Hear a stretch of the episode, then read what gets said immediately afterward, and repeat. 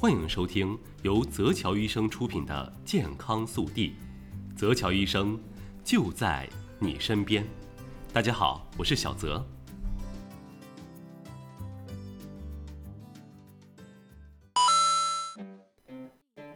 节目一开始，我们先来猜个谜。你觉得我国六十五岁以上的老人排名第一的直接死亡原因是什么？都来猜一猜。三、二、一。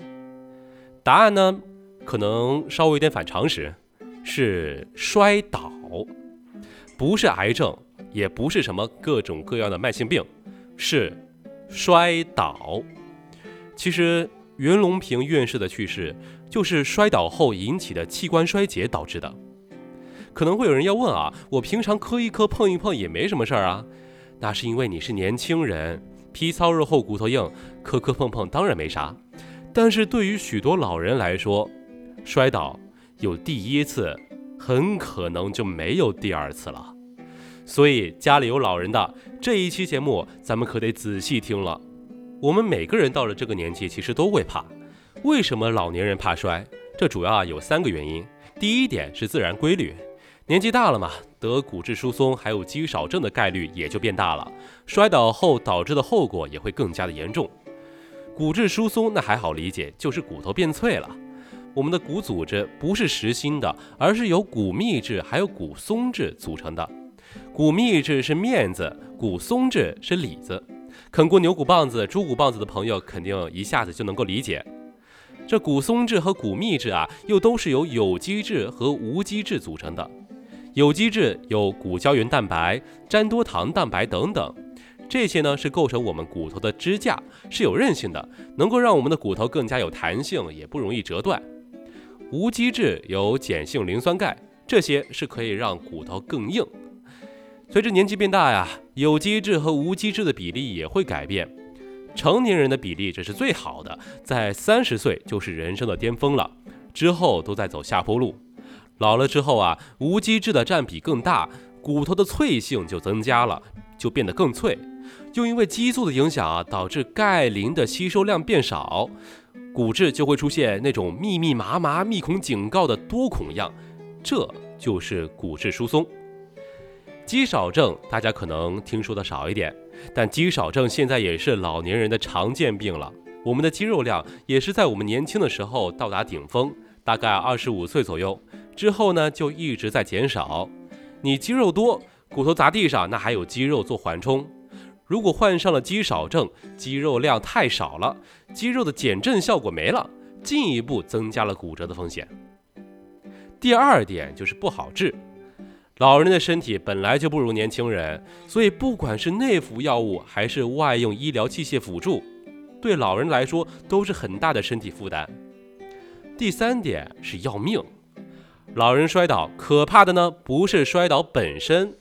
而是摔倒骨折之后的一系列的并发症，如果不采取外部的辅助措施，老人很可能就得长期卧床，长期卧床就有可能导致如肺炎、下肢静脉血栓、褥疮、断骨无法愈合等等问题，尤其是摔倒导致的髋关节骨折，死亡率高达百分之二十到百分之三十。如果运气好活下来了，那也大概率会残疾。有百分之四十二的患者伤后不能够恢复伤前的活力，有百分之三十五不能够独立行走。所以啊，髋关节骨折也被称之为人生中最后一次摔倒。其实早在二零一一年，我国卫生部就已经推出了一份老年人跌倒干预技术指南，非常详细的从各个方面讲解了如何预防跌倒。预防跌倒主要有两个方面，一个呢是预防跌倒本身。不跌不就没那么多事儿了。另一个就是预防跌后造成的严重后果，也就是减少伤害。我们先说说怎么预防跌倒。首先，家里所有容易发生跌倒的因素，我们都得要排除，尤其是地板、楼梯、门槛这些地方。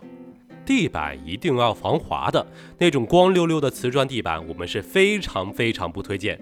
尤其在南方，这种地板一到潮湿天气就会变得非常滑，滑倒的概率就会成倍成倍增加。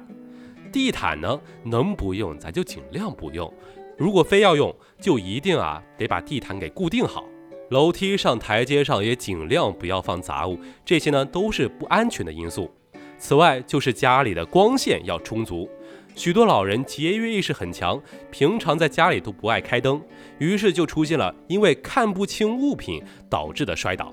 还有就是最好给老人配备手杖，提醒老人走路速度啊要慢一点，扭头转身也要轻柔些。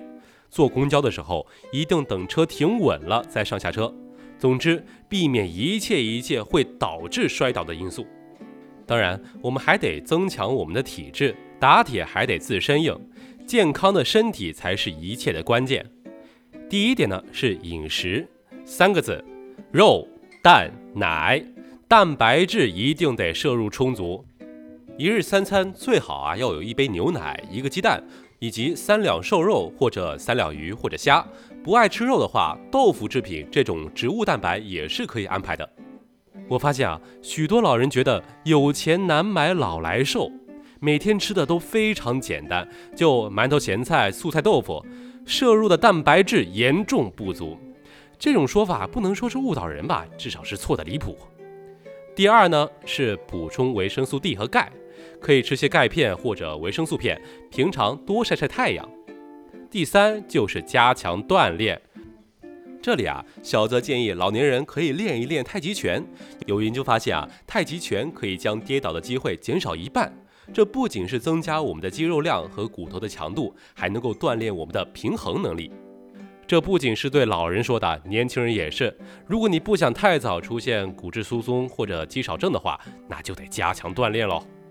小泽最后帮大家总结一下：老人预防摔倒，第一，从避免摔倒下手，地板不要滑，地毯不要用，杂物不要丢，光线不能暗，走路不要急。第二就是营养，肉蛋奶多吃，健身要多做。感谢收听今天的泽桥医生健康速递。喜欢我们的节目，不妨点个订阅和关注，以及转发分享给你的亲朋好友们。如果你有什么想告诉泽桥医生的，可以在评论区里留言，我们都会看到。我们下期再会。